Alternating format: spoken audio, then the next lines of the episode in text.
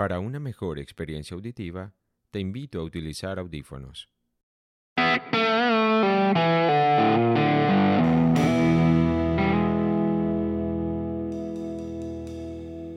Este podcast es como la vida misma, un insospechado viaje hacia la condición humana. En cada episodio y con más preguntas que respuestas, intentamos comprender y apreciar los misterios de nuestra naturaleza, las problemáticas de la cotidianidad, el origen de las cosas, el orden oculto dentro del caos.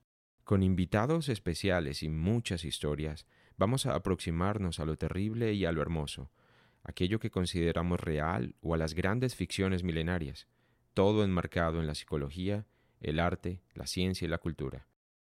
Sean todos bienvenidos. Este es el fin del mundo.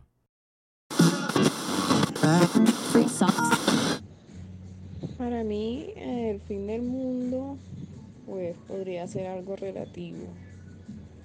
Eh, de pronto el mundo para algunas personas es un trabajo, entonces para esa persona el fin del mundo podría ser la finalización de ese trabajo. Para otras personas el mundo puede ser una relación, entonces el fin del mundo podría ser el final de esa relación. En el contexto actual, pues podría decir que el fin del mundo es el fin de las cosas como las conocemos o el fin de, todas esas cosas que nosotros hacíamos pero que ya no podemos hacer o no debemos hacer. Eso pues sería para mí el fin del mundo. Mm, me gustaría recordar a la, a la historiadora colombiana Diana Uribe, mm, quien en alguno de sus podcasts decía que el mundo efectivamente ya se ha acabado múltiples veces, ¿cierto? Para diferentes civilizaciones. Para las civilizaciones del, del continente americano, por ejemplo, los antiguos pobladores de nuestro continente, eh, se les acabó el mundo cuando llegó la conquista europea. Igual sucedió para las civilizaciones del continente africano cuando sucede toda la, la época de la colonia eh, y de la esclavitud. También sus, sus mundos se acabaron. Bueno, eh, en efecto, este va a ser el fin de nuestro mundo, eh, cuando nuestra civilización tal y como la conozcamos, eh, pues ya sea inviable, eh, producto de, del agotamiento de los recursos naturales y de la separación que estamos realizando los humanos de nuestro hogar, que es el planeta Tierra. Esta es la segunda parte de nuestro especial sobre memoria histórica, conflicto y optimismo consciente, que iniciamos la semana pasada. En esta ocasión vamos a concentrarnos en la conversación que tuve la oportunidad de compartir con la doctora Tatiana Duplat a propósito de estos temas, además de sus reflexiones sobre la literatura de violencia, la lectura en general y la importancia de las bibliotecas como centros de recreación del conocimiento y la cultura. Si no escuchaste la primera parte en el episodio anterior, te invito a que pauses esta reproducción y lo hagas. De esta forma tendrás un espectro más amplio de interpretación y podrás dar continuidad a todo lo que venimos desarrollando. Si ya lo hiciste, gracias por estar aquí. Sin tu compañía, nada de esto sería posible.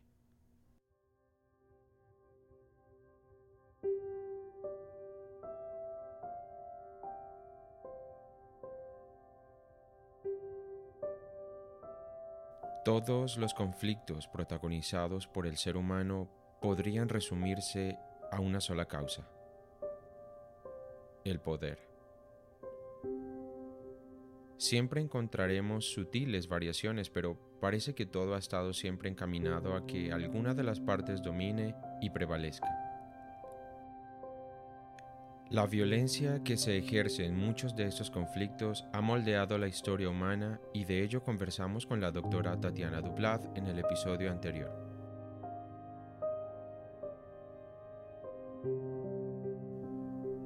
Centenares de ejemplos de cómo nos hemos matado los unos a los otros por la ostentación del poder o la defensa de la superioridad moral de cualquier causa. También pudimos establecer que en esa reconstrucción de la historia que permanentemente hacemos desde el presente, es necesario que las partes involucradas dialoguen y de cierto modo negocien la veracidad de los relatos. Por eso hablamos de memoria histórica y de su importancia para que las versiones de los hechos puedan consolidarse como un relato más o menos unificado, que ayude a generaciones posteriores a comprender su pasado, así como nosotros nos esforzamos por establecer con más rigor todo aquello que escribimos con nuestros actos desde el presente.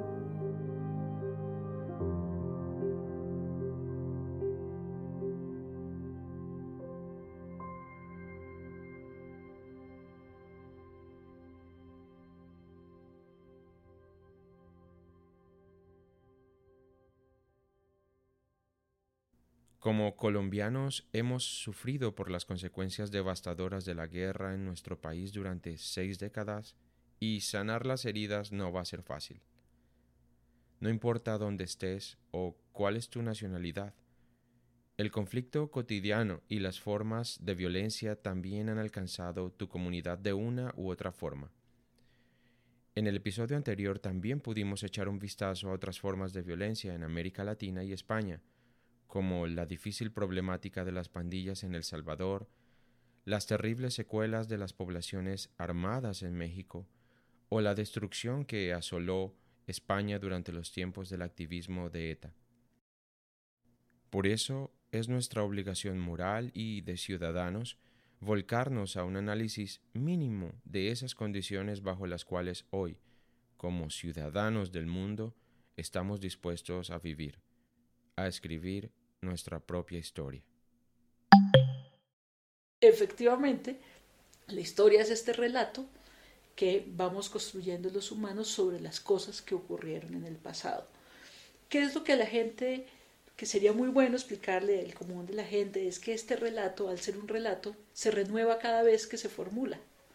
Es decir, pueden pasar los años y sobre Bolívar se van a escribir cientos de versiones, porque lo importante no es el Bolívar de 1810, sino la pregunta que se hace desde hoy por ese Bolívar, por ejemplo.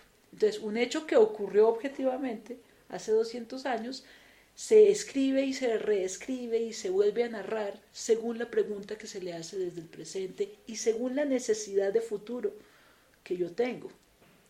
Toda la historia se escribe desde el presente y para resolver una pregunta, una necesidad y una angustia del que está en el presente. No es tanto en función del pasado. Entonces, la historia como relato se escribe y se reescribe y va a ser reescrita muchas veces. cuando yo te digo que eh, Eduardo Galeano cumplió su función, cumplió su función en su presente, en su momento. Hoy yo no nunca pondría a un estudiante a leer Eduardo Galeano, sino como un hito de la, de, la, de la producción sobre, sobre América Latina, ¿no? Y con ese, con ese marco. Les diría, miren, miren lo que hizo este hombre increíble en los años 80, 90. En él se inspiraron movimientos sociales enteros, grupos de jóvenes. Muchas personas fueron a estudiar historia porque lo leyeron a él, pero es ese momento. Sería un error analizar la realidad de hoy, un anacronismo se llama, con ese relato que funcionó para ese momento y en, función. Entonces, cada... No, no se va a agotar nunca la historia, aunque los hechos hayan ocurrido en el pasado. Entonces, la violencia partidista, en los años 50, ocurrió en los años 50. Pero año tras año nosotros seguramente iremos haciéndole preguntas distintas a esa, a esa violencia partidista e iremos generando relatos diferentes. Lo mismo ocurre con el conflicto armado. Si bien el público común y corriente todavía no entiende las razones del, conflicto, eh, en los nichos académicos el conflicto se ha releído y se ha reescrito de muchas maneras. Y esa es la tensión siempre que habrá alrededor de la memoria. Eh, y ah, ahorita hablamos de la diferencia entre memoria e historia, ¿no? Y es que la historia y la memoria son campos de tensión donde se confrontan visiones de la realidad. Si tú vas a ver los procesos de paz, todos implican en algún momento de la negociación un relato sobre la verdad de lo que ocurrió. Entonces tú ves el caso de Sudáfrica, tiene una comisión de la verdad. Perú tiene una comisión de la verdad, Colombia tiene una comisión de la verdad, y si ves, Irlanda tiene una comisión de la verdad. Es muy importante para las sociedades divididas, como parte de la negociación, entender qué ocurrió. Y en ese entender qué ocurrió, se van a confrontar las distintas versiones de la realidad según, según el rol que cada quien ocupó en ese conflicto. Y siempre, siempre será un campo de tensión. Nunca será fácil, porque de eso se trata. Es de trasladar la confrontación que antes se llevaba por las armas a la palabra. Y entonces ahora esa confrontación es una confrontación de relatos. Y, si tú ves en Colombia en este momento estamos justo, como es apenas natural después de haber firmado un acuerdo de paz, estamos en esa tensión. El Centro de Memoria Histórica, por ejemplo, el Centro de Memoria Histórica fue creado para, para relevar en su momento la versión de las víctimas. Eso es lo que decía el decreto que lo fundaba. Dice, aquí los relatos se han contado, pero nadie ha visto la perspectiva de las víctimas. Y durante años, primero era Grupo de Investigación Histórica, luego fue Centro de Memoria Histórica, la, la tarea y la misión que se le encomendó fue relevar la visión de las víctimas. Con el cambio de gobierno, con el cambio de director, el nuevo director dice no, porque él ideológicamente está más hacia la derecha, digamos. Dijo, pero ¿por qué solo el relato de las víctimas? Si las Fuerzas Armadas también han sido victimizadas por la guerra. Entonces viene toda esta discusión. Claro, pero alguien de las Fuerzas Armadas participa voluntariamente en la confrontación. Eh, hace parte, los armados, bien sea del ejército o bien sea de la guerrilla, los armados optaron, optaron por participar y por hacer la guerra. En cambio, las comunidades víctimas no. Como dice el, como viendo cuenta Ricardo en su novela, los atraparon.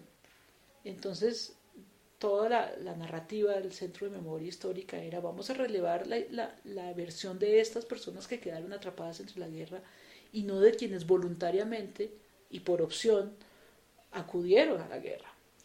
Y entonces tú vas a ver en este momento eh, todo lo que tiene que ver con memoria histórica es un campo de tensión terrible porque es, es, es la, la confrontación de estas dos maneras de entender la realidad colombiana que si uno es completamente si uno intenta ser completamente objetivo, pues es, es una o la no es ni una ni la otra. Probablemente lo que nos va a tocar es construirla negociando los sentidos entre unos y otros, hasta que lleguemos a unas versiones de verdad que nos permitan convivir. Entonces ese es el trabajo de la Comisión de la Verdad, por ejemplo. Es ¿cuál verdad? ¿La de quién? Pues venga cada quien cuénteme su verdad y las ponemos a dialogar y a ver en qué momento nos encontramos en una versión compartida. Y eso es una creación, eso es una construcción, eso es una negociación que tienen que hacer las sociedades para llegar a sus relatos, a unos relatos más o menos aceptados. Los procesos de sanación y de reconciliación requieren muchas décadas. Todo eso es para decirte eso. Y la historia cumple un papel muy importante en ese proceso de reconciliación. Tú como historiador y como generador de relatos, ahí sí, historiador como el que investiga la historia con, este, como disciplina, o historiador como dicen en inglés los storytellers, el que cuenta las historias, como, como Ricardo, los escritores, cumplen una función fundamental en la construcción de un imaginario, porque según esa construcción te va a ser más fácil como sociedad construir comunidad y mirar hacia adelante y convivir o dividir. Es, ahí sí es una decisión de uno como, como constructor del relato para qué quiere. Puedes hacer, utilizar las comisiones de verdad para hacer un catálogo de los horrores, se llama técnicamente, o sea, una relación de las atrocidades que ocurrieron en la guerra solamente para buscar venganza, solamente para endigar la culpa, endilgar la culpa y la y hacer esta mirada justiciera, o puede reconstruir lo que ocurrió y, buscar la manera de que ese relato nos lleve a entender que nadie ganó, que todos perdimos y que es mejor hacia el futuro que concertemos una manera de estar juntos. Es una decisión del que hace la investigación y del que hace el relato. Y por eso hay que ser tan consciente del poder de la palabra y del poder del relato en función del futuro qué futuro queremos. ¿Queremos futuro dividido o queremos futuro compartido? A los colombianos en general, que no miren a las víctimas como, como algo malo, porque las víctimas no, no quisimos ser víctimas, porque nosotros teníamos una vida muy, muy buena en todos los territorios, una vida normal, ¿ya? y que a los colombianos nos vean como las personas que somos en realidad. Yo los invito que más bien antes de, mandarnos una voz de aliento, más bien que escuchen las víctimas, porque yo, en mi sentir, yo no puedo decir perdón cuando mis hijos los dejaron sin papá, cuando a mí me tocó salirme de mi trabajo, cuando a mí me tocó salir a pedir hasta limonja para criarlos, cuando mi hijo fue raptado, llevado y secuestrado. ¿Sí? Yo no puedo ir a decir al paisa te perdono. El que lo perdonará está arriba, porque eso no se olvida. Yo digo que la paz se construye de los corazones, pero no se olvida.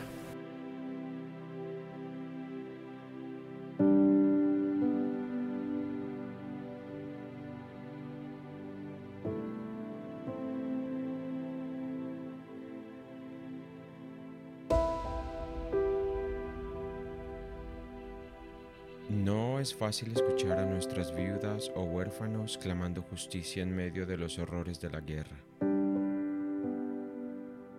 Asimismo, es admirable la entereza con la cual las víctimas del conflicto han levantado la cabeza para tratar de rehacer sus vidas y en un esfuerzo de reconocimiento del dolor han intercambiado perdón y olvido en muchas circunstancias, al menos en las que humanamente podría concebirse olvidar.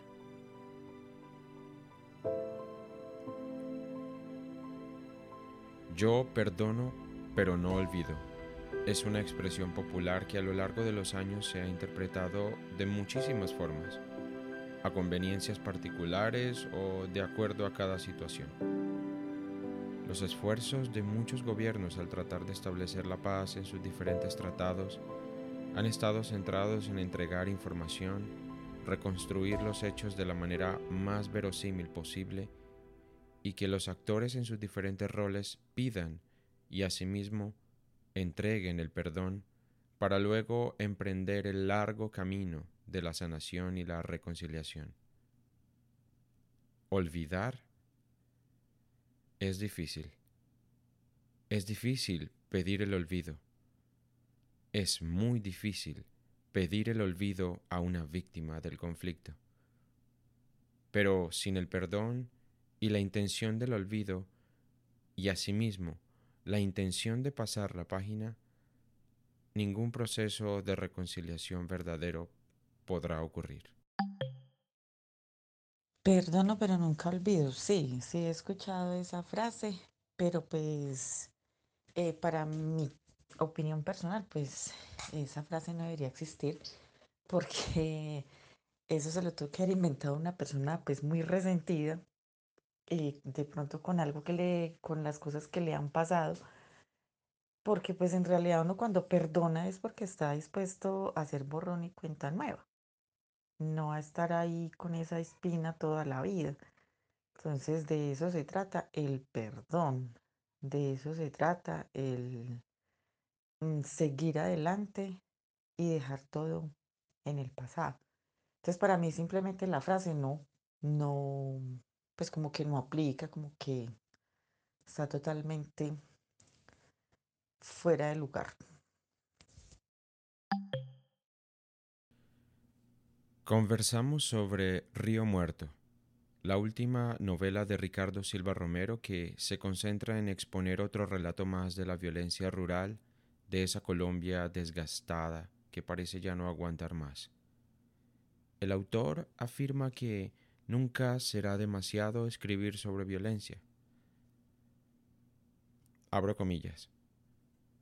Vale escribir sobre violencia hasta que sea un drama reconocido por la sociedad, hasta que se deje de creer que esta violencia nuestra es una excepción. A mí me fascina esa afirmación de que hay mucha literatura sobre la violencia. Repito, porque refleja una sociedad que realmente no le ha puesto la cara, no ha mirado a los ojos su propia violencia. Cierro comillas. quise preguntarle a la doctora Tatiana Duplat, considerando que no solo ha escrito sobre el drama, sino que ha analizado con profundidad estos hechos.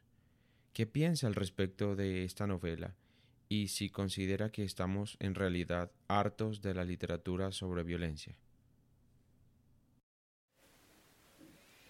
Sí, yo, yo creo que son dos cosas distintas. Uno es el compromiso del autor, cuando te hablaba hace un minuto de, la decisión del que narra, es un compromiso personal finalmente, ¿no? Evidentemente Ricardo, como yo, siente que tiene una deuda con un sector del, país, con un sector de la población que durante siglos ha estado negada, invisibilizada. O sea, es que ni siquiera aparecer en el mapa.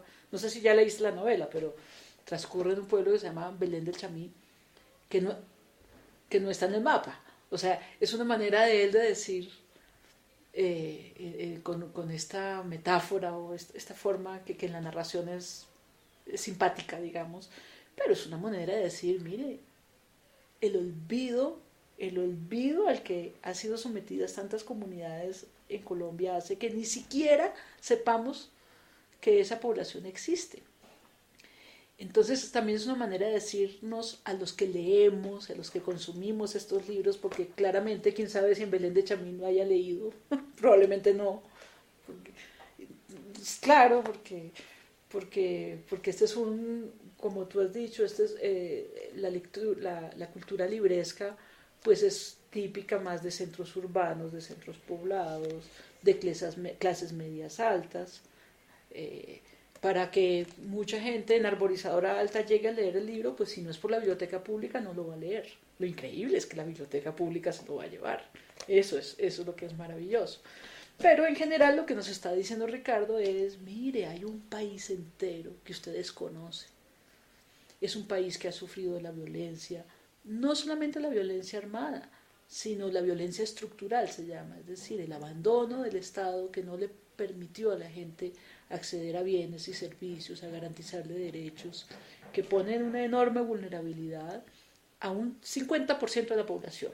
50% de la población en Colombia es una población rural que hoy en día está en esas mismas condiciones de vulnerabilidad. Entonces yo creo que hay un compromiso del autor con, con una historia poco contada, poco conocida, eh, y con unos grupos invisibilizados y, y, lo que está haciendo él ahí es darles no solamente voz, darles nombre, darles pasado, darles presente, pero fíjate qué bello Ricardo, darles futuro. Si bien es una historia terriblemente cruel, te voy a dañar al final del libro. Pero el final del libro es que estos muchachos logran salir adelante. Tan logra salir adelante que, la historia la cuenta, se la cuenta uno de ellos, que es, por ahí empieza el libro. Él, hace un viaje en un trancón, le cuentan una historia y él dice, la voy a contar como me la contaron. Y ahí empieza la novela. Que sobrevivieron y pueden mirar hacia el pasado y reconocer lo que les ocurrió porque, y quiere que se cuente porque no quiere que le vuelva a ocurrir a nadie más. Y, y ahí voy a ir a la, a, la, a la, pregunta con la que iniciamos la conversación ayer, y es que cuando dicen que no quiera que le ocurra a nadie más, no es que estemos condenados a ciclos de violencia mecánicos, ¿no? Nadie está condenado a su destino. Nosotros podemos cambiar la historia. Así como la historia se escribe, también la historia en la práctica, con la política, con la acción, se hace. Y nadie está condenado a, su historia y nadie está condenado a repetir la historia porque sería imposible, las condiciones van cambiando, los, elementos, digamos, constitutivos de un momento no se repiten nunca, son esos y no vuelven. Pero lo que sí está diciendo es, entienda por qué ocurrió esta violencia, entienda la situación de tantas comunidades que se vieron atrapadas y nunca pudieron decidir si participar o no en la violencia, y haga todo lo que esté a su alcance para que nunca más en la historia de Colombia vuelvan a repetirse hechos como estos. Es decir, cambie lo que haya que cambiar en usted, desde el lector individual. Empiece por reconocerlos, empiece por saber que existen, empiece por saber que tienen un valor, un valor cultural, empiece por reconocer que tienen un saber también. No son unos pobrecitos por allá, ignorantes, como diría Plinio.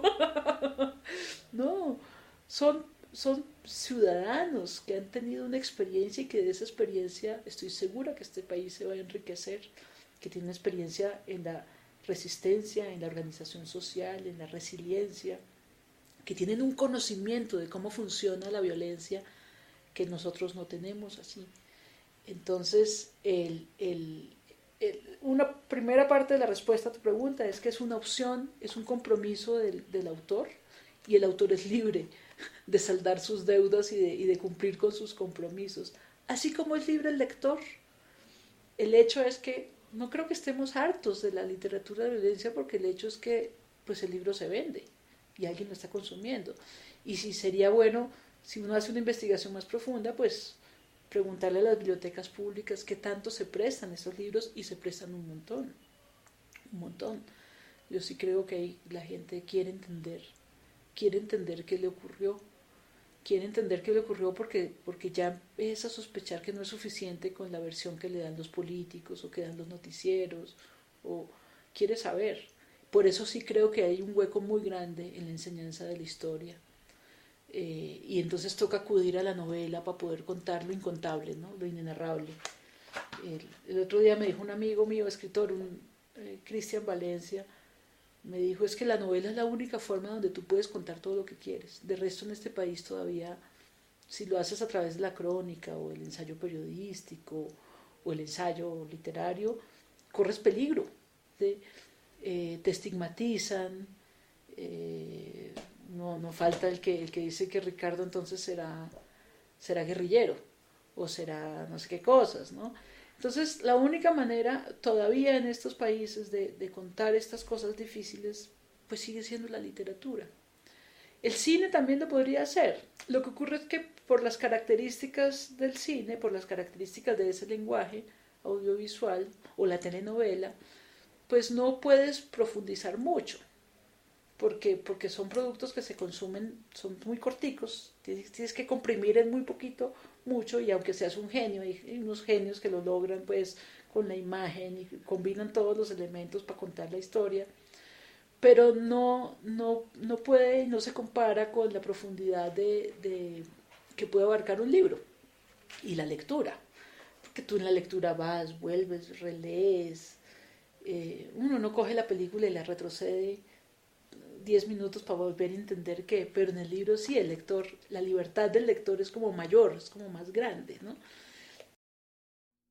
En el episodio anterior hablamos sobre la manera en que nos hemos adaptado a las formas de confrontación, belicismo y conflicto audiovisuales que Hollywood nos ha vendido por décadas, presenciando sangrientas batallas ya con poca sensibilidad ante el espectáculo de la violencia desde los combates cuerpo a cuerpo protagonizados por William Wallace y su ejército buscando la independencia de Escocia en el siglo XIII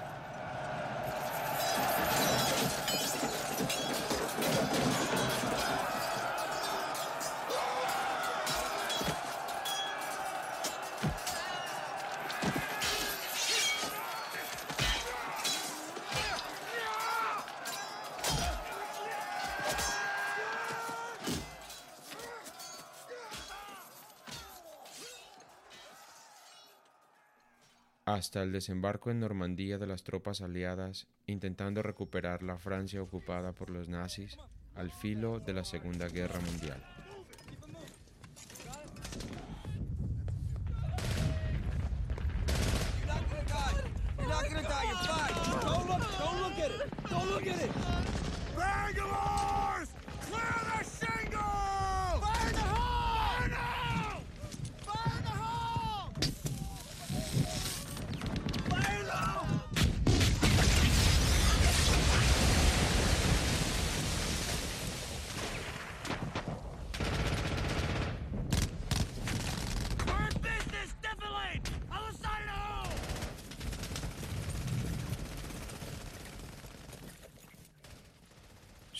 En esta cultura, crecimos durante las últimas décadas sin poner en la balanza nuestros conflictos armados reales, los que movilizaron miles de familias campesinas, los que aturdieron con terrorismo las capitales del país, frente a aquellos que disfrutábamos cómodamente desde el sillón de nuestras salas.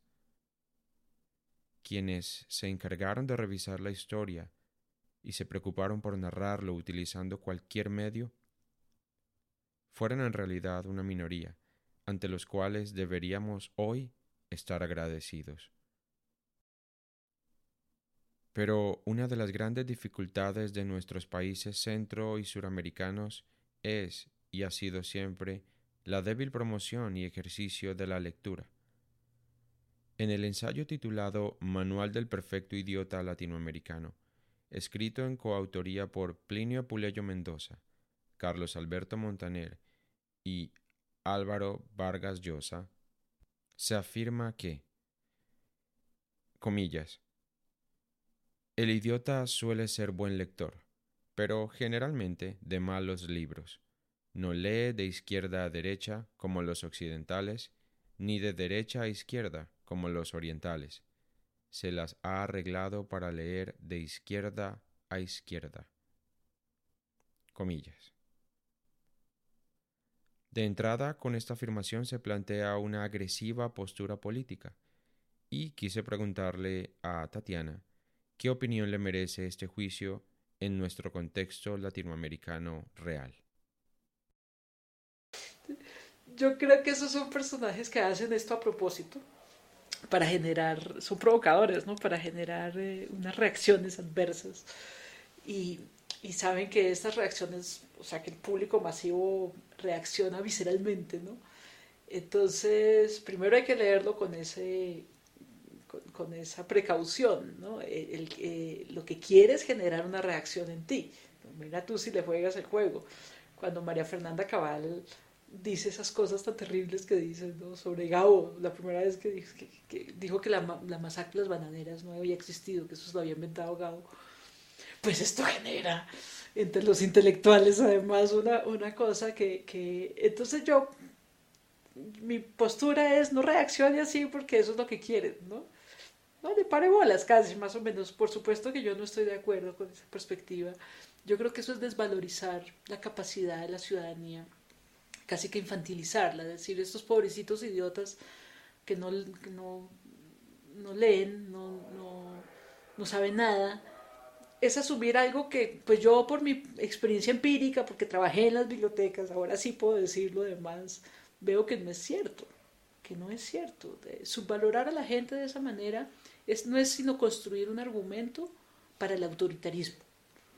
Es para poder llegar a decir, como son bus bestias, toca utilizar la fuerza, porque ellos no van a saber decidir por sí mismos.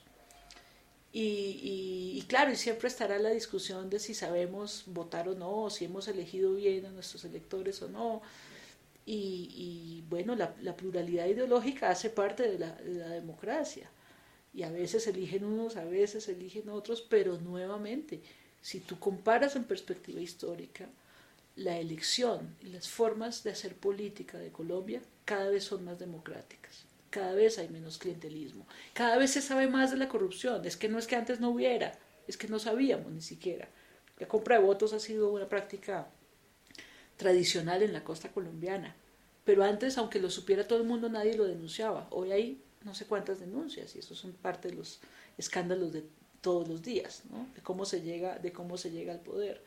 Pero igualmente, a medida que pasan los años, las ciudades como Bogotá y como Medellín, pues hacen los golpes de opinión, votan conscientemente y no votan siempre por el mismo partido, según cómo va ocurriendo las cosas, votan para un lado, votan para el otro, según lo que va ocurriendo, lo que yo veo es que la ciudadanía cada vez adquiere como como una conciencia, ¿no? Entonces, por supuesto que no, no estoy de acuerdo con Plinio y sobre todo no estoy de acuerdo en caer en su, en su juego de generar una, una debate vehemente sobre eso, porque, porque creo que era lo que quería y sería jugarle el juego, ¿no? Él siempre se ha desvalorizado, la derecha, digamos, siempre ha desvalorizado el mundo intelectual. No sé por qué además esa derecha radical ve siempre el mundo intelectual como si fuera de izquierda cosa que no lo es, cosa que no lo es para nada. Es un poco lo que pasa hoy, es un poco como pasa hoy con, con, con no sé cómo explicarlo. Si, si tú hablas a favor de la paz, entonces durante, pues que hoy, durante el proceso de paz, entonces eras guerrillero. semejante presidente tan liberal, tan capitalista en ese sentido, todo como el presidente Santos. El presidente Santos parece un, el expresidente Santos parece sacado de un tratado de liberalismo económico. O sea, lo más alejado de la izquierda posible, lo más alejado del comunismo posible. Y sin embargo, la derecha radical en el imaginario quiso sembrar en el imaginario de que Santos era un hombre de izquierda. Y nunca, pues nada más alejado, ¿no? Entonces yo veo que eso es como una, una maniobra y uno no, para eso sirve leer historia, para eso sirve estudiar, para que uno no caiga en ese, en ese juego. Y en ese sentido yo sí creo que, que a este país y a América Latina le hace falta más conocer su historia. En su paso por la red distrital de bibliotecas, Tatiana estuvo involucrada de lleno con la oferta y la experiencia lectora de Bogotá en particular. Quise saber cuál fue su mayor aprendizaje y qué vio o qué puede recordar en especial de lo que culturalmente se encontró en el día a día desde esa posición. ¿Leemos poco? ¿Leemos mucho? ¿Cuál es la tarea pendiente en los procesos de alfabetización literaria que tenemos en nuestro país?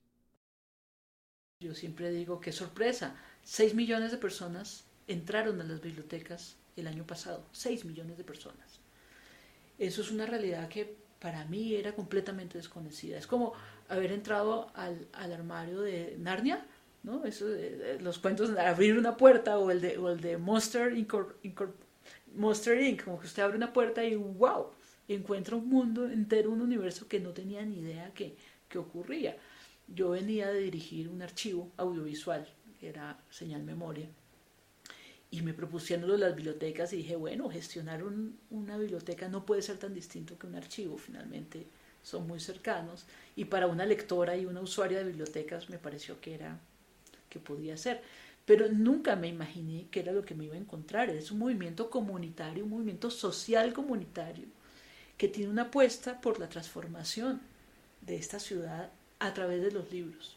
O sea, esos muchachos que son los promotores de lectura, estas 600 personas que te digo, unos son bibliotecólogos, otros son literatos, otros son comunicadores, otros son artistas, artistas plásticos o artistas visuales, otros son músicos. Ellos trabajan absolutamente convencidos de que lo que están haciendo es transformar la ciudad, la revolución silenciosa. Ahí digo yo, la revolución que ocurre en las salas de las bibliotecas, en los cursos a distancia, eh, no tengo ahorita, ya no recuerdo cuántos libros se sacaban, cuántos libros se prestaban, pero, pero más de lo que uno podría imaginar. Muchos, muchas personas acuden a la biblioteca porque es su única manera de acceder a Internet. Fíjate que uno dice van a leer, pero no necesariamente libros. Hay muchas maneras de leer hoy.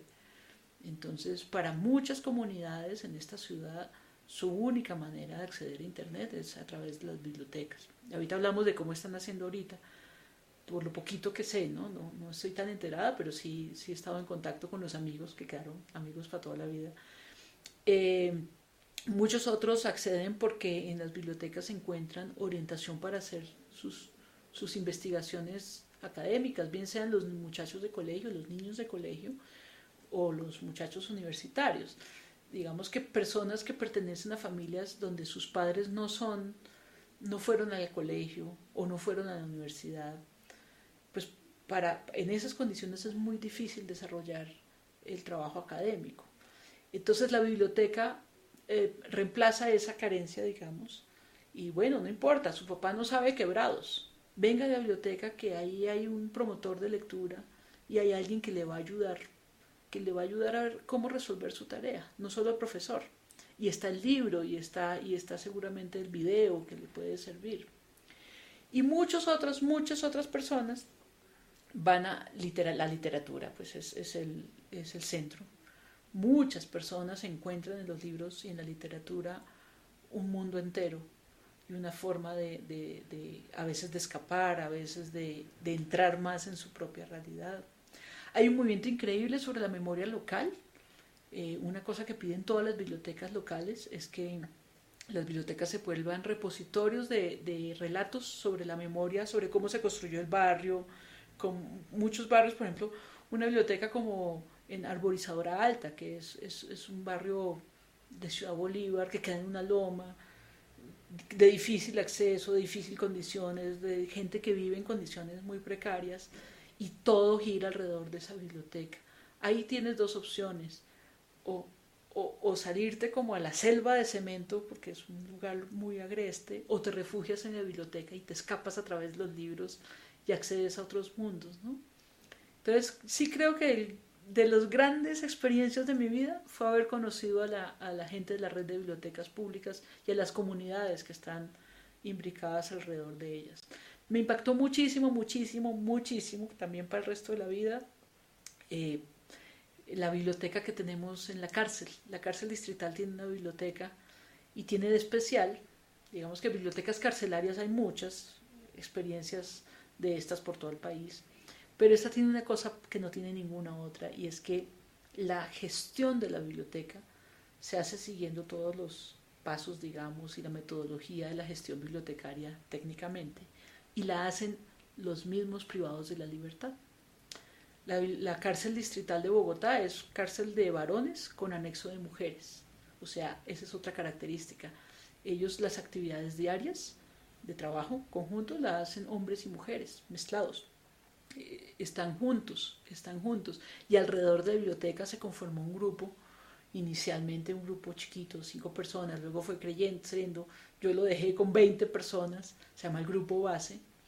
El grupo base son personas que gestionan la biblioteca y hacen lo mismo que hace la red de bibliotecas hacia afuera, hacia la ciudad, ellos lo hacen hacia adentro en la cárcel. Entonces ellos, desde, desde hacer las estanterías, porque los hicieron ellos en su propio taller de, carpintería, hasta restaurar los libros, porque inicialmente la colección era una colección de libros viejos que habían ido recibiendo como donaciones, hay que, hay que lijarlos, hay que, los libros se van volviendo aquí, van teniendo hongos, ¿no? Y hay unas técnicas para, se ponen amarillos, entonces los restauraron los libros, los volvieron a forrar, para que las carátulas se, se, se mantuvieran los catalogaron, los clasificaron. Esa, esa, esa, ese ejercicio de clasificar y de catalogar es, todo un ejercicio para ellos. E hicieron un sistema de préstamo en pabellón, se llama. Entonces ellos van con unos, con unos morrales, con unas bolsas transparentes, tienen que ser transparentes porque la cárcel pues impone unas normas de seguridad para que no se cuelen ahí posibles armas o lo que sea. Ellos van con sus bolsas que, que, cuando me fui estaban intentando que fueran morrales, y van de celda en celda llevando y recogiendo libros. Cada, préstamo se hace durante ocho días. Pero además de que prestan los libros, hacen toda la promoción de lectura. Entonces tienen el club de lectura de cuento, el club de escritura, tienen cineclub y trabajan junto a la emisora, que tiene una emisora allí.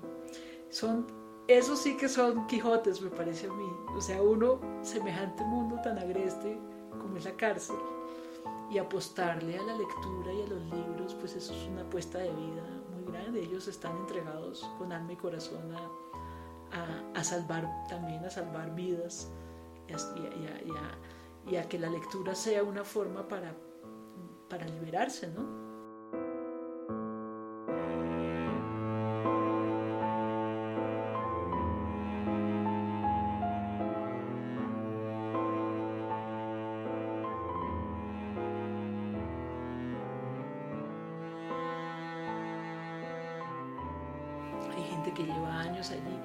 Una cárcel donde están eh, sindicados, es decir, son personas que se les acusa de delitos muy graves, por eso tienen cárcel antes de ser condenados. Pero ¿qué ocurre con este sistema que es todavía tan imperfecto? Pues puede haber gente que lleva cuatro o cinco años esperando que lo condenen y resulta que era inocente. O sea, pasó cuatro o cinco años en la cárcel y no, nunca lograron demostrar que fuera realmente culpable y salen y discúlpeme señor y chao. ¿Y qué pasó esos cuatro años?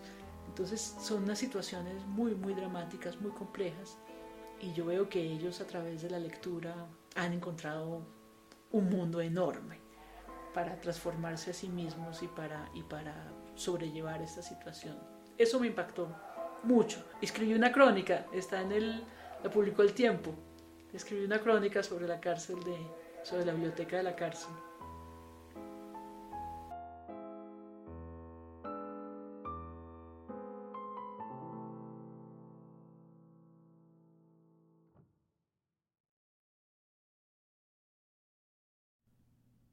Antes de finalizar mi conversación con Tatiana, no podía quedarme sin preguntarle por una reflexión final. Teniendo en cuenta todos sus años de experiencia, la revisión de la historia y su ejercicio de escritura sobre la violencia, ¿cuál sería ese mensaje urgente para nuestros pueblos latinoamericanos que buscan elegir mejor políticamente, disminuir la delincuencia, acabar con la corrupción y, finalmente, encontrar la paz. Mira, yo, Charlie, yo con eso tengo una, una postura personal, ética, mía, de vida, a favor del optimismo. Yo le llamo el optimismo consciente. Yo antes, eh, mi, mi, la frase que tenía en el Twitter era, conozco el pasado, conozco bien el pasado, por eso creo completamente en el futuro. Yo, no, yo creo que si uno estudia historia y si uno entiende cómo ha, han transcurrido los procesos históricos de nuestro país, no puede sino sentir optimismo y también ser consciente de que hay que cambiar todavía muchas cosas, de que es un proceso, que es un proceso no concluido. Pero, pero yo soy, yo no creo, yo creo que ese egoísmo es, esa, esa visión derrotista de la realidad, esa versión pesimista de la realidad y pesimista frente al otro, yo creo que hace parte de una tendencia que simplifica la realidad. Es más fácil ser derrotista que ser optimista. Para ser optimista como yo tienes que conocer mucho, tienes que estudiar mucho, tienes que comparar, tienes que irte al pasado, tienes que leer. En cambio es más sencillo decir, nos engañan con el coronavirus, por ejemplo, ¿no? Fíjate, es casi que la misma tendencia, ¿no? Nos engañan porque detrás de todo hay un plan macabro para controlarnos. Es más fácil decir eso que entrar a la página del Instituto Nacional de Salud o de la Secretaría de Salud de Bogotá, donde están las estadísticas, están los datos, está, toda la información está disponible. Y ver qué es lo que está ocurriendo y entender. Entender que es una situación mundial, entender que, que, que pone en riesgo la salud como como colectivo, como comunidad. Entonces, ¿qué es lo que ocurre? Que el noticiero y los, los, las cosas que circulan, los discursos que circulan, eh, relevan no lo cotidiano que es la convivencia y la solidaridad, sino relevan lo extraordinario, lo que nos llama la atención, que son los actos horrorosos, egoístas, y entonces uno se, uno, uno se va creando ese imaginario de que todo es terrible, que todo es gris, que todo es que yo veo que no tiene, no tiene, ningún, no tiene ningún sentido, ¿no? no tiene. Hay un punto que sí creo eh, que hay que, que, que, que, sí puede llevar a la distopía y que sí, y que sí nos está llevando al, al, nos está fregando, ¿no? Y es alrededor del, del, del sistema de consumo, ¿no? Este consumo desaforado eh, sí es egoísta ahí sí. Y no hay una conciencia suficiente en, la, en, la, gente eh, común y corriente de que cuando usted consume desaforadamente, eh, echa a andar todo un sistema de valores que nos lleva a la, al individualismo, a la competitividad, a la negación del otro, al distanciarse y al, esto es la política de la distinción, ¿no? Yo soy más que tú porque tengo más que tú, o yo soy más importante porque tengo más bienes materiales que tú. Y, hay algo alrededor de, del consumismo que, que además de que depreda la naturaleza, eh, sí, sí nos disgrega como comunidad. Eh, esto dicho seguramente hace unos años, pues entonces sería comunista. Usted está diciendo que vayamos al comunismo. No, no creo que sea por ahí, pero hay unos filósofos como Lipovetsky que han llamado la atención sobre esta forma que tenemos de, vida que, que, nos lleva a fracturarnos, a fraccionarnos en aras del consumo. Eh, hay una relación entre querer acumular bienes materiales y el individualismo y la competitividad. Sí es un sistema de valores que sí promueve esta, esta, esta sociedad nuestra contemporánea, que nos hace muy débiles, porque nuevamente somos más fuertes si estamos juntos. Somos más fuertes si, si logramos construir colectivamente.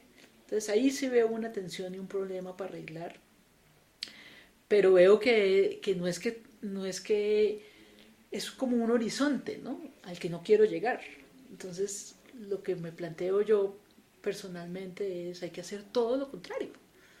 Hay que buscar formas de establecer lazos y redes solidarias y colectivas más allá del consumo.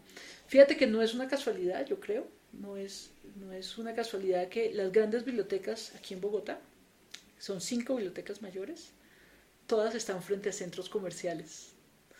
Y yo le decía a los muchachos cuando nos reunimos, increíble, nuestra misión es sacarle gente al centro comercial y traerla a la biblioteca.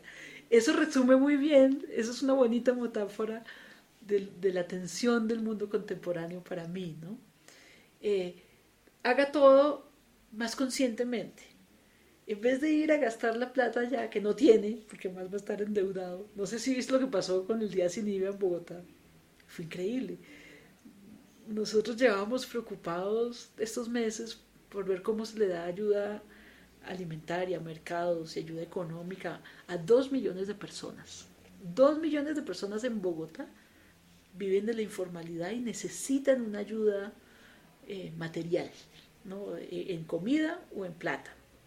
Y sin embargo, ponen el día sin IVA, le quitan el IVA a los televisores y en masa muchos de estos dos millones de personas se van a comprar televisor y no dice carajo, entonces no, no necesitaban comer o están dejando de comer o qué es lo que está pasando ahí.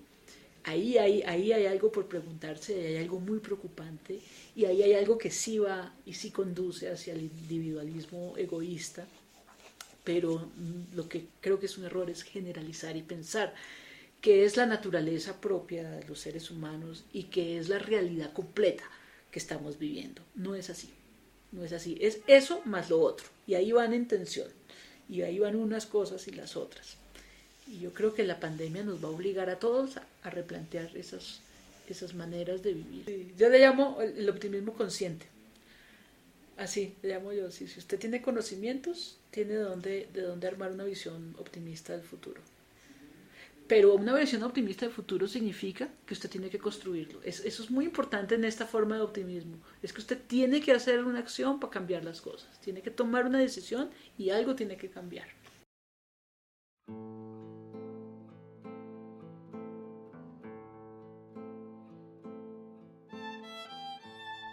No estamos condenados a ciclos de violencia. Es posible romper con las cadenas que desde hace décadas nos aprisionan como una cultura de la agresión. Existen otras maneras de mirar al pasado, comprenderlo y aprender a celebrar un presente diferente. Perdonar para olvidar, olvidar y perdonar.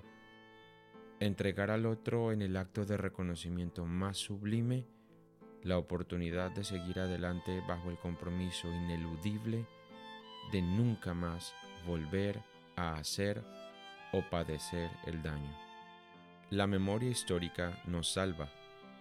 Fortalecernos como colectivos responsables de la escritura y revisión de su propia historia es la asignatura pendiente. Algunos han dado los primeros pasos, en medio del dolor, el sufrimiento y el sentimiento inminente de actuar bajo un absurdo. Como bien Tatiana lo mencionó, hace milenios comprendimos que nos iba mejor juntos y colaborando como especie. Por eso a las víctimas que tanto han cargado a sus espaldas, no podemos dejarlas solas ahora, cuando más lo necesitan. Como ciudadanos, también nosotros somos protagonistas, porque la paz solo es posible entre todos.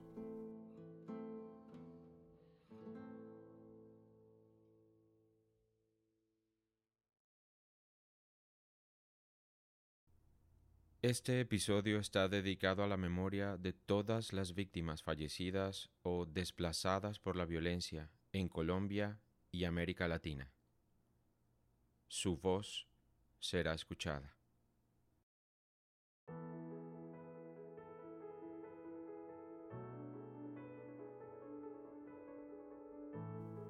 Así concluimos este especial sobre memoria histórica y optimismo consciente en Fin del Mundo podcast.